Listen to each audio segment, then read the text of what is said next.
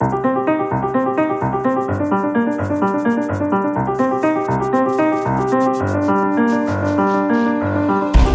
Boa tarde, pares da República. Esta semana com Maria de Lourdes Rodrigues e Nogueira de Brito. Na semana dos 40 anos da Revolução, longa se tornou a espera para conhecer o documento de estratégia orçamental. O DEO vai definir como os portugueses vão ter de organizar as contas nos próximos quatro anos. Vai mostrar também que figurino económico o país vai adotar depois da saída do programa de assistência financeira. Neste Pares da República, também em destaque uh, o, ainda o perfume das intervenções, dos discursos que marcaram os 40 anos do 25 de Abril. Mas antes ainda, Nogueira de Brito, eh, um olhar sobre eh, aquela que considera ter sido, enfim, a participação, menor participação espontânea nas manifestações de rua que assinalaram este 25 de Abril. Há um menor entusiasmo eh, nesse, nessa participação espontânea no momento em que os portugueses parecem ter mais motivos para protestar?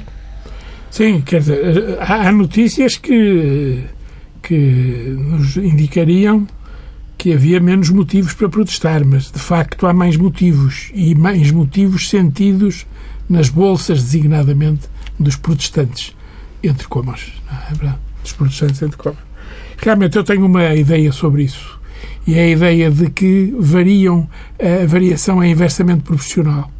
Quer dizer, a, a, a reação a, de desagrado às condições que estão a ser impostas ao povo português, designadamente diminuindo os seus rendimentos de uma forma muito nítida e muito clara, eh, digamos, é inversamente proporcional à sua capacidade de reação.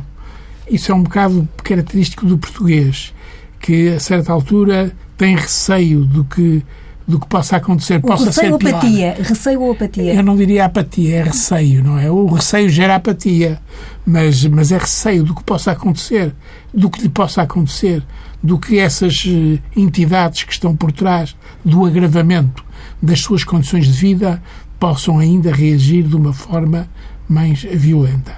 E, portanto, tem, tem medo, não é? Tem medo.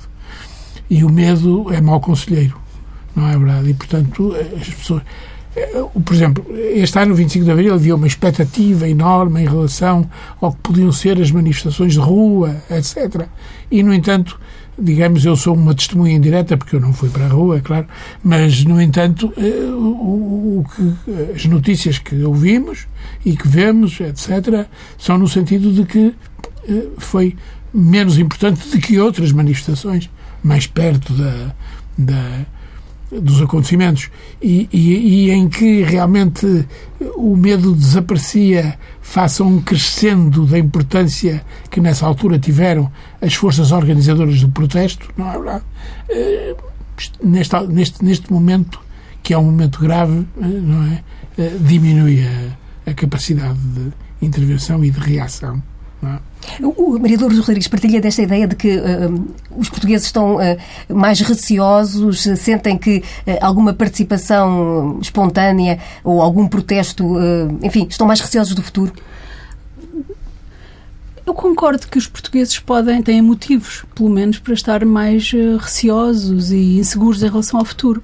Agora, eu vi as comemorações do 25 de Abril Uh, também a partir de casa, portanto fui uma testemunha indireta, mas o que me pareceu foi que tinha havido uma forte mobilização, eu acho que aliás este ano 2014 uh, tem uh, várias iniciativas de diferentes instituições, a quantidade de livros que se publicaram, de colóquios que se organizaram, há uma mobilização da sociedade civil que não está à espera nem da Assembleia da República nem do Governo para assinalar a passagem dos 40 anos, com inúmeras iniciativas, nem todas de protesto, algumas de festa, eu acho que justamente o 25 de Abril que eu pude observar é que combinava uh, as comemorações institucionais e formais com o protesto, mas também com a festa. Uh, uh, que foi bastante agradável de, de, de, de, ver, sobretudo nas manifestações do 25 de Abril.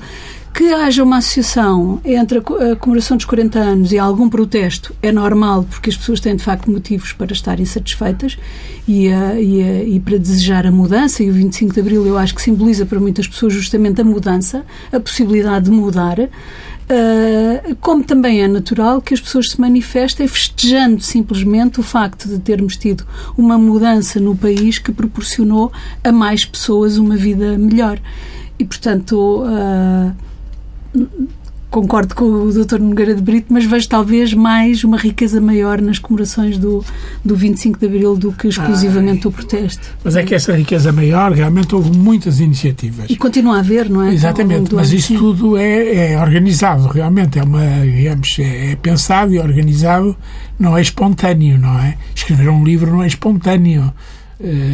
Sim, organizar um colóquio também não, um mas tudo não. isso faz as tudo comemorações isso, do 25 de Abril. Sim, mas, mas a grande comemoração era uma comemoração de rua, porque o 25 de Abril foi uma operação, foi uma operação que é, começa com uma, uma, uma manifestação de, eh, exteriorizada através de um golpe de Estado, não é?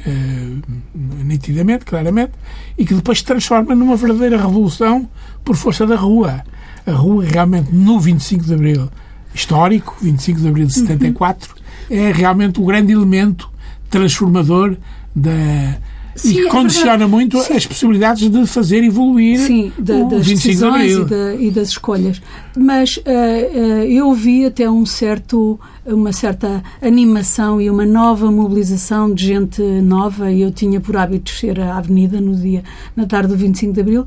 Este ano, infelizmente, não, não o pude fazer, mas o que presenciei uh, permitiu-me verificar que havia mais gente, mais gente nova e que o ambiente era um ambiente de, hum. era um ambiente de, de, festa. Havia até um certo desânimo em relação às comemorações nos anos anteriores, em relação às comemorações do, do 25 de Abril, que eu acho que este ano foi, apesar de tudo, mais animado e a quantidade de iniciativas é muito interessante. Colóquios, livros, ciclos de cinema, ciclos de palestras, é muito, muito interessante. Foram 40 anos eh, celebrados em todo o país, mas Maria de Lourdes Rodrigues eh, nota que estes 40 anos ficam também assinalados por um, por um corte, por uma diminuição uh, em muitos dos apoios sociais. Uh, aqui também a malha está a apertar-se no, no tecido social português? Sim, são, são notícias que vão uh, surgindo de forma dispersa. ontem era a notícia de que o número de beneficiários dos apoios sociais, do rendimento social Sim. de inserção, do, do complemento solidário para idosos, de subsídio de desemprego, está a diminuir, mas a diminuir brutalmente. há três dias era a notícia de que há um elevado número de alunos de primeiro ciclo sem a possibilidade de aprender inglês e, portanto, tudo isto uh, são sinais de preocupação. As notícias não têm sido muito desenvolvidas, nem tem sido muito explorado essa, essa, um, essa, uh, esses dados, mas de facto corresponde a uma redução do Estado Social, uh, um pouco por orientação, por orientação política, de que é necessário reduzir de facto a dimensão do Estado e, e isso faz-se reduzindo o número de, de, de beneficiários, uh, mas também há, em alguns casos, uh, uma certa incompetência na forma como as coisas são feitas. No caso do, do inglês no primeiro ciclo, é por uh, um misto de incompetência e sectarismo ideológico que isto está a acontecer. Um programa que. Uh, e depois ninguém é responsável pelo facto de termos mais de 60 mil crianças que durante um ano, dois anos, três anos não têm a oportunidade de aceder a um serviço absolutamente essencial para o seu futuro e isso passa em colmo sem nenhuma consequência, digamos assim. Uh, e, portanto, vejo isso com maus olhos porque é o resultado prático, concreto, de muitas medidas que têm visado reduzir o Estado e, efetivamente, ele está a ser reduzido, mas é, é, é, é muito preocupante que atinja uh, as pessoas que mais precisam. Não acredito que tenha aumentado a riqueza entre os idosos para que estejamos a assistir a uma diminuição do número de beneficiários do, do complemento solidário para idosos ou do rendimento social de inserção ou mesmo do desemprego é justamente no momento em que as pessoas mais precisam dos apoios sociais é que eles são reduzidos. O Estado está a faltar a quem precisa, no Grande Brito? É, sim, o Estado invoca uma razão, não é para isso, desde logo. A Maria de Lourdes vai, vislumbra, tem alguma é, capacidade de vislumbrar a razão que está por trás dessa razão invocada. Há uma razão invocada, formal, que é realmente expressa naquela frase do antigo Ministro das Finanças, antigo, quer dizer, pouco, pouco antigo, é, do, do, do, Ministro das Finanças anterior, não é? Que é não, não, não. Ah, não, Vitor Gaspar. Não, é? Vitor Gaspar. Gaspar. É, expressa numa frase que é não há dinheiro, não é? Quer dizer, portanto, efetivamente há uma diminuição dos apoios sociais, isso é, é patente, não há. Uh, e, agora, que ela seja ditada por um preconceito ideológico de diminuição do Estado é difícil discernir as coisas porque não há dinheiro realmente. Oh. Uma das maiores componentes, uma das componentes mais relevantes da despesa do Estado está realmente nos apoios sociais, está na, na segurança social e na saúde, por exemplo, e na educação. São É os grandes gastadores. É verdade, mas não, Não não, é? são estes programas, Rendimento Social de Inserção e Complemento Solidário para Idosos, são eh, programas eh, com uma dimensão reduzida face à despesa do Estado. E o que me leva a dizer que há outras razões é porque nós assistimos ao aumento de- das transferências do Estado em algumas das parcelas dos apoios sociais. Por exemplo, o- as transferências para o setor eh, social, para as instituições privadas sem fins lucrativos, com alguns novos programas, como é o caso das cantinas sociais, e a TSF fez até um ontem fórum sobre este tema, eh, significa que as razões não são de dinheiro, são opções ideológicas, são critérios. O, este governo decidiu que os apoios sociais de- devem ser financiados mais generosamente no que respeita às cantinas sociais e inventou esse eh, programa, deixando às instituições eh, que o gerem eh, a avaliação de quem é pobre ou de quem não é pobre, pagando mais generosamente do que paga, por exemplo, o RSI. E é isto que me leva a dizer que há aqui motivos que não são exclusivamente baseados na falta de dinheiro, porque Só, há por dinheiro exemplo- para umas coisas, até se aumentou, aumentou-se, aumentaram-se as transferências, devem estar neste momento na ordem dos 1.300 milhões de euros as transferências anuais para este setor e reduz-se onde eh, eu, apesar de tudo, prefiro eh, que seja o Estado a definir quem é pobre e que seja o Estado a definir os critérios e a atribuir, e a atribuir diretamente e não colocar as pessoas que precisam na dependência da avaliação de instituições eh, privadas, mesmo sendo estas de proximidade e sendo estas úteis na execução destas políticas. Mas invoca-se uma outra razão para essa para, para alguma transferência, embora eh, não haja uma transferência global, total, não é?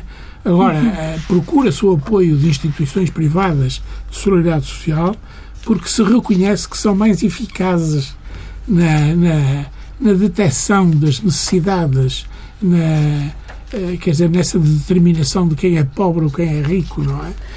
A ver se encontrava aqui os dados relativos às, às, às cantinas É sociais. mais efi- e porque realmente se reconhece perante face às necessidades acrescidas que eh, a proteção pública, o Estado, não é? A intervenção do Estado diretamente é menos eficaz e não é suficiente face a uma intervenção privada que é mais eficaz e que cobre lacunas da intervenção pública, não é? Eu, eu queria só dar um exemplo com números concretos sobre esta questão da eficácia da eficiência. O Estado paga de rendimento social de inserção a uma família de quatro pessoas, dois adultos e duas crianças, 350 euros por mês. Paga às cantinas sociais para oferecerem eh, duas refeições por dia a quatro pessoas, dois adultos e, e duas crianças, 600 euros por mês. E, portanto, há aqui uma diferença que não pode ser justificada nem pela eficiência, nem pela eficácia. É uma questão ideológica em que o Estado abdica de ser ele próprio a gerir, eh, a fazer a gestão. eh, Nem é a gestão, é a definição de critérios e a orientação eh, destes apoios sociais eu, apesar de tudo, esta diferença de valores, que ainda por cima permite às instituições privadas eh, cobrarem eh, pelas refeições, eh, ou seja, por dia eh, o Estado dá para uma família 12 euros para refeições, dá às cantinas 20 euros, sendo que as cantinas ainda podem ir cobrar a esta família mais 8 euros eh, por Mas dia. há- mas é há- uma coisa Mas há- muito. há, outras despesas. Quer dizer, há despesas de instituição, de, de Mas infraestrutura. eram, neste caso, dispensáveis se o Estado decidisse dar dinheiro para a alimentação, reforçar os Mas, montantes de alimentação às Se não famílias. estiver preparado o Estado realmente com essa intervenção ao nível de, de infraestruturas, etc., realmente, digamos, o dar mais ou o dar menos pode não ter significado, não é? Daqui a pouco, em análise nos Pares da República, os vários palcos e os vários discursos eh, que marcaram o aniversário da democracia e também a longa espera do DEL.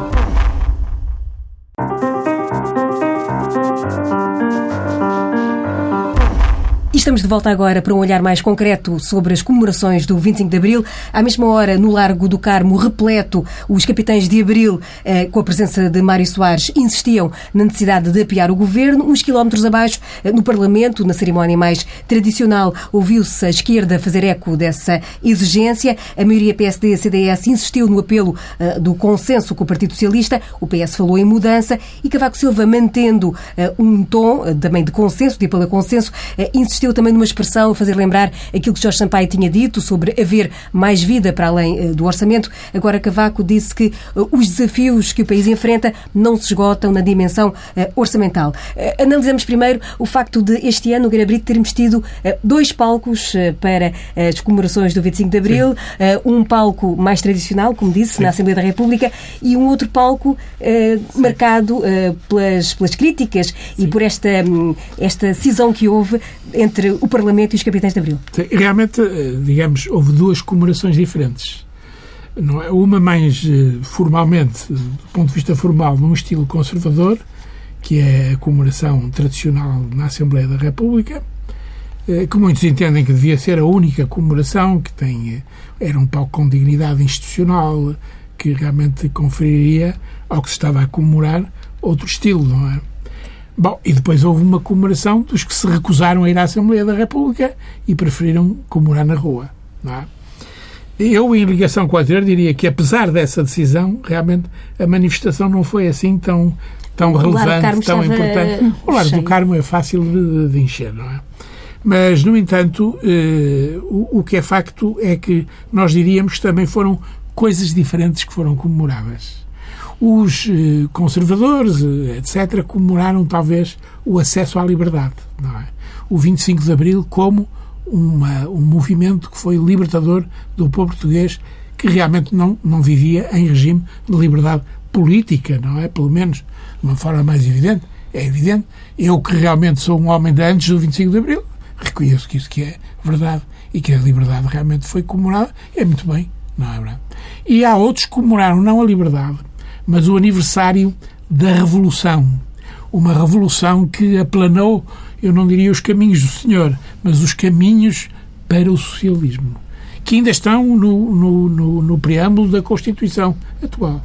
Portanto, é, é foram duas comemorações diferentes. E realmente a, a diferença das comemorações, do objeto comemorado, refletiu-se diretamente na configuração, na configuração da, da comemoração. Não é? É, uma realmente com, com, com uma, com uma eh, digamos, eh, eh, com um formato completamente pré-determinado, não é?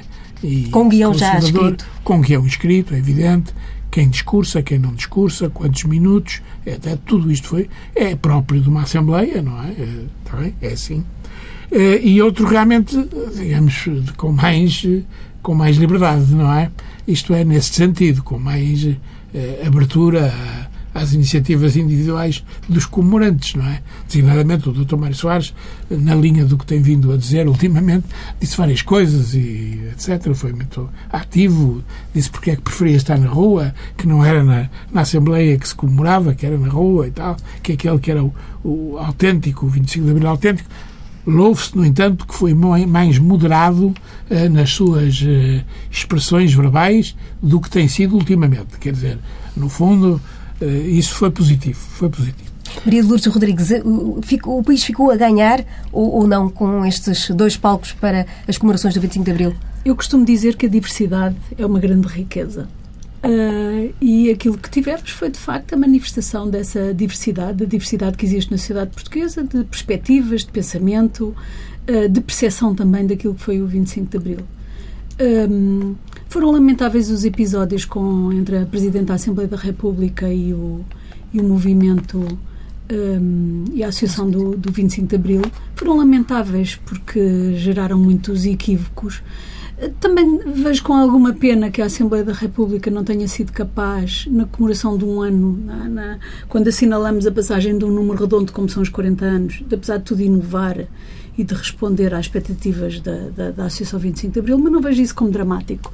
Acho que o mais importante, de facto, é, uh, e, e aquilo que foi muito evidente nestas comemorações, é que vivemos num regime Uh, democrático, um país livre que acolhe a expressão de, de pensamento e de opinião de diferentes uh, pessoas, de diferentes instituições e encarei com, com normalidade, deu-me algum prazer ver essa diversidade de, de, de, de situações e, e, de, e, de, expressão também daquilo que as pessoas pensam que é o 25 de Abril. Eu considero que o 25 de Abril, de facto, foi uma oportunidade de mudança, foi isso que anunciou, foi isso que concretizou. O país foi mudando, foi ajustando as suas expectativas, eh, foi-se construindo. O 25 de Abril não era uma solução-chave na mão para a sociedade portuguesa. Uh, longe de nós de uma situação dessas em que a Revolução nos proporcionava uma solução-chave na mão. Aquilo que a Revolução nos proporcionou não, não. foi. Houve momentos de risco, eu sei. Ah. Mas aquilo que nos proporcionou verdadeiramente foi fazer escolhas, foi construir o país, foi ir mudando e continuar a ter a expectativa de mudar e de construir um país melhor para todos.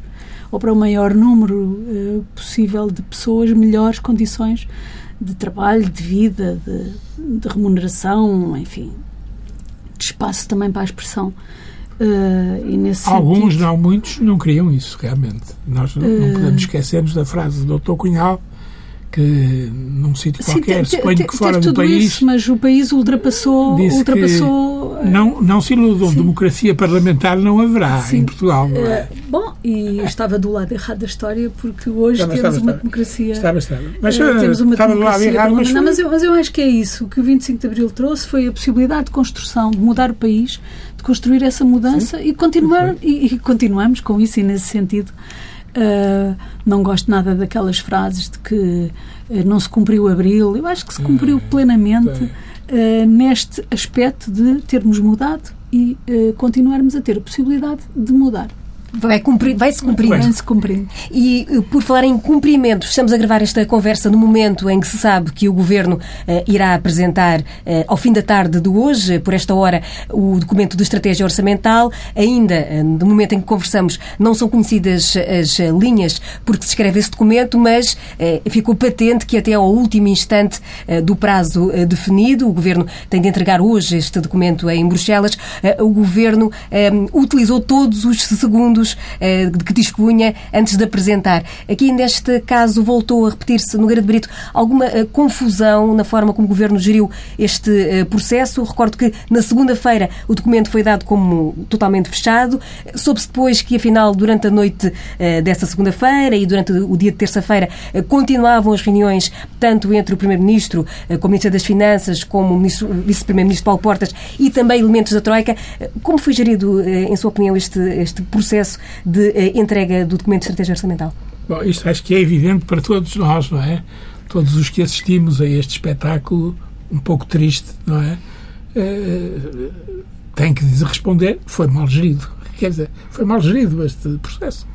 Porque, digamos, nem é uma expressão de uma tática. Não, não é. Não, não pode ser expressão de uma tática, porque vimos nitidamente que os anúncios sucessivos não se destinavam a criar um suspense, muito embora o tenham criado, não é com sinal negativo, mas eram antes o produto de uma incapacidade. Incapacidade técnica, incapacidade de lidar com a comunicação pública, não é verdade? E, portanto, eh, foi negativo. Tudo isto foi negativo. É que estamos desde sexta-feira, realmente, verdadeiramente, começou a ser prometido o documento na sexta-feira. E realmente ele devia ser, e afinal acaba porventura por ser entregue em Bruxelas antes de ser entregue cá em, em Portugal. O Governo alguém. irá divulgá-lo. Divulgá não se sabe ainda se, na totalidade, se apenas as, as, linhas gerais, ou seja, se poderemos conhecer as, as medidas reais que, constam desse... Medidas reais. Mas é, é, sabe que estas medidas reais realmente eh, criaram um suspense muito grande. Eh, criaram um suspense muito grande que até ao 25 de Abril pode ter sido desejado pelos autores do documento, não é verdade? Porque uh, criavam uma expectativa que era positiva, porque o discurso foi sendo alterado subrepeticiamente e, portanto, dava a ideia que o que se ia anunciar era uma coisa muito boa para toda a gente, não é? Uh, e, portanto, nesse sentido, uh, realmente pode ter acontecido isso, não parece, de facto.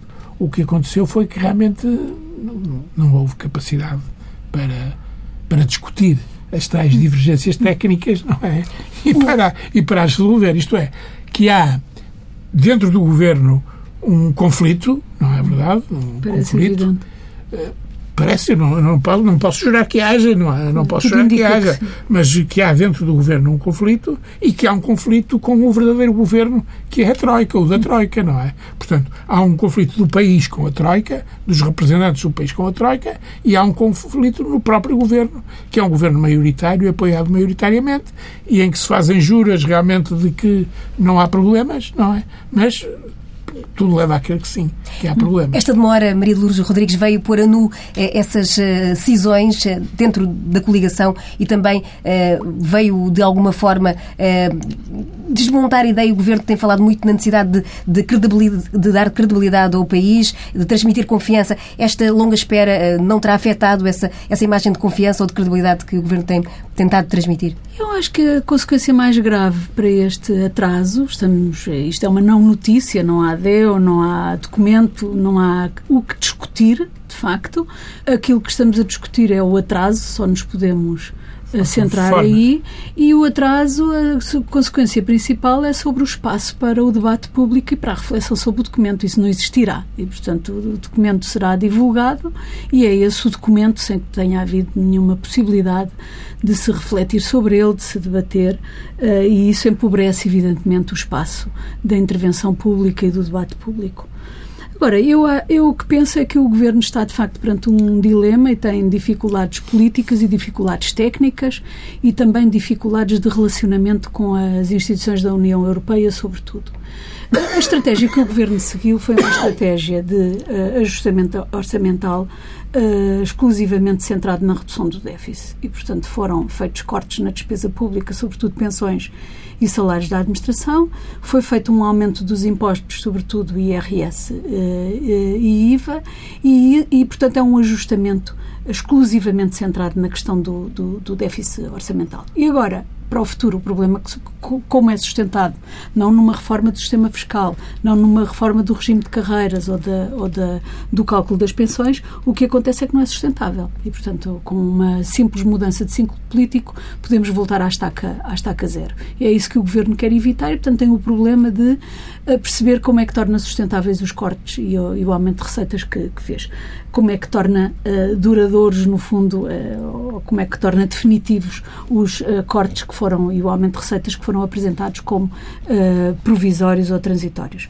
Hum, e eu acho que aí é que reside o problema, porque como todo o ajustamento orçamental se faz exclusivamente centrado no déficit, sem atender ao PIB e ao crescimento, sem atender ao desemprego, sem atender às consequências que este ajustamento teve na economia, eh, o que acontece agora é que eh, isto é quase um exercício impossível. Impossível do ponto de vista político, porque já tudo indica que no interior do próprio governo há quem queira fazer um afastamento desta estratégia e pense que são necessárias dar uma que é necessário dar uma outra atenção à economia ao desemprego eh, e às eh, variáveis que eh, não, não, não foram consideradas neste programa. E, e, por outro lado, eu acho que há também um problema técnico de competência, porque para fazer reformas estruturais é preciso um pouco mais do que uma folha Excel onde se põe 10% ou 15% a, a, a, a cortar ou a, A aumentar, a correr. É, é, é bem mais difícil. E este governo sempre desvalorizou a dimensão eh, técnica e a da competência para eh, fazer eh, estas alterações. E, portanto, a equação de uh, fazer o ajustamento orçamental, mas promover ou estimular a economia e reduzir o desemprego, isso eu acho que este governo não sabe fazer, porque se soubesse já tinha feito e, de facto, foram três anos em que isso esteve completamente ausente. E depois acho que ainda há um outro problema, portanto, o político, que são as divergências dentro do governo, o técnico, que é saber como é que isso se faz, e, o, e, e depois o do relacionamento com as, com as instituições eh, europeias, que, eh, de facto, falta em tudo isto, toda esta conversa, eh, se revela que há uma ausência de estratégia, de posição ativa, concertada com outros eh, parceiros no que respeita às relações com as instituições da União Europeia. De Brito, ouviu acenar, Eu mas... alguma, eu, eh, ressalvada realmente a, a crítica, digamos, em que coincidimos, não é verdade, uhum. em relação ao processo, uhum. portanto é uma crítica formal uhum. que estamos a fazer.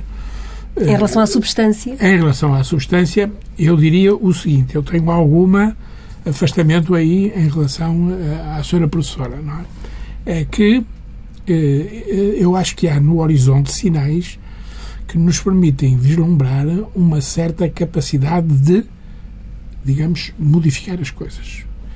E, e, esses sinais são sinais que resultam de haver uma disponibilidade, não é, financeira neste momento que já foi conseguida, não é verdade? Já há uma reserva, já há uma reserva. Uma almofada. Uma almofada, chamam-lhe várias coisas, não é? Almofada, reserva.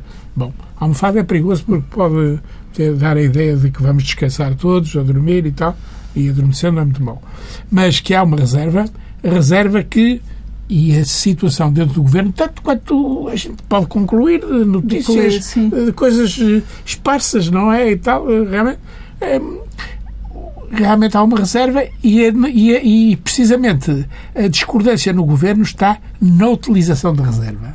Isto é, há os puristas financeiros, discípulos do, do ministro um, Vítor Gaspar. Vítor Gaspar. Olha, eu lembrei-me dessa grande figura, não me lembrar, é, uma, é quase um pecado, é? mas está bem. Eh, do ministro Vítor Gaspar, os fiéis seguidores de Vítor Gaspar não querem utilizar a reserva. Querem deixar a reserva como, não é verdade, o, o que seria a, a, a, a reserva cautelar, não é?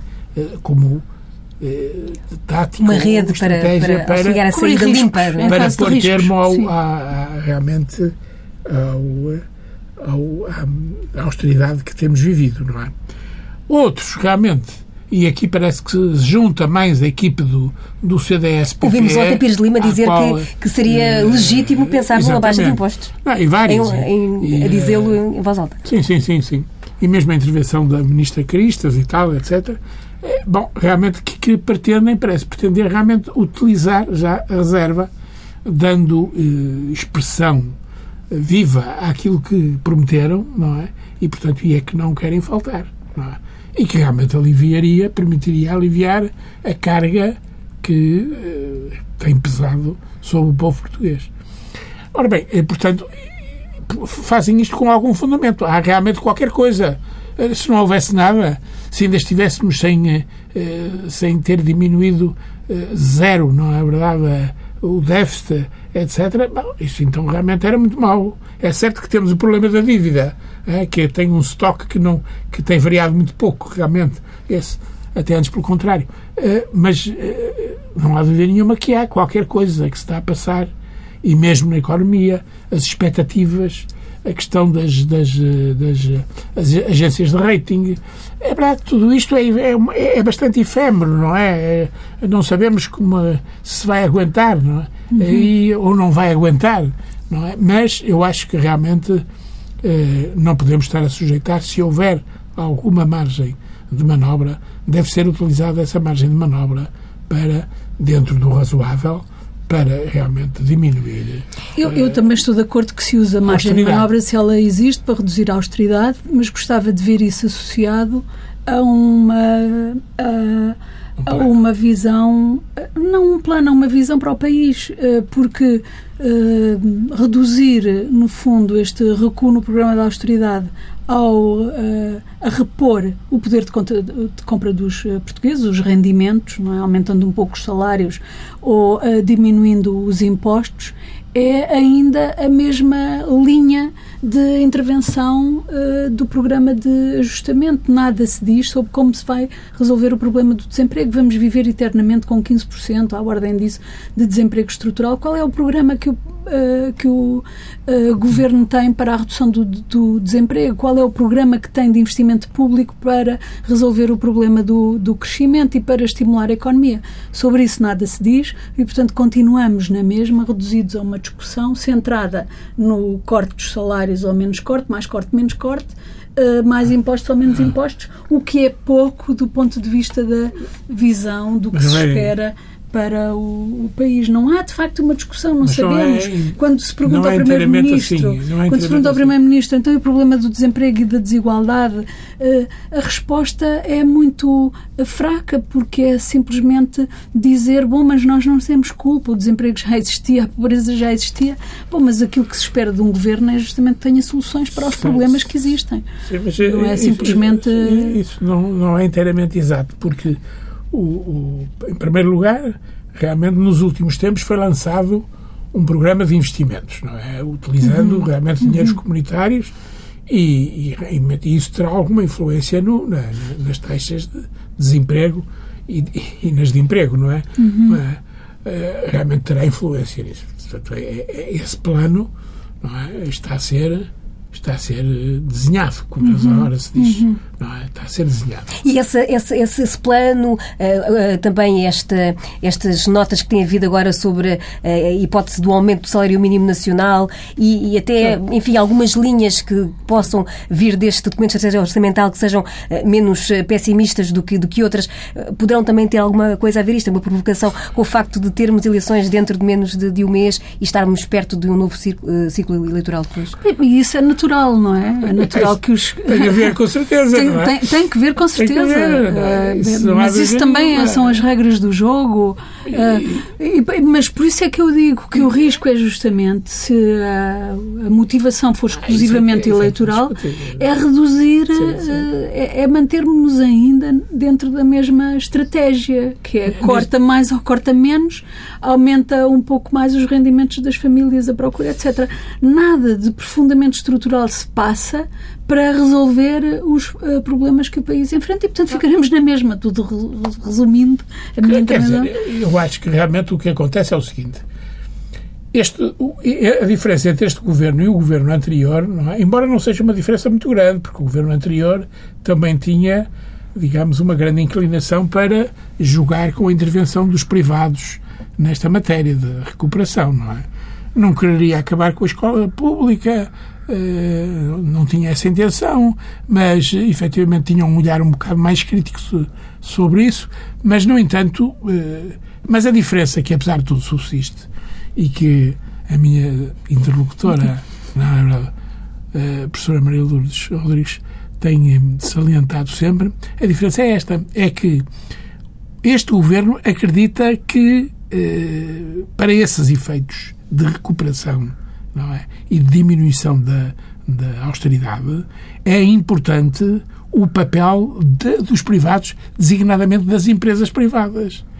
Acredita-me que realmente esse é que há de ser a grande força realmente que proporcionará uh, o desenvolvimento e com o desenvolvimento a desnecessidade da austeridade. O tempo corre, corre mais do que, do que nós. Vamos regressar já daqui a pouco com as propostas dos dois pares da República de hoje.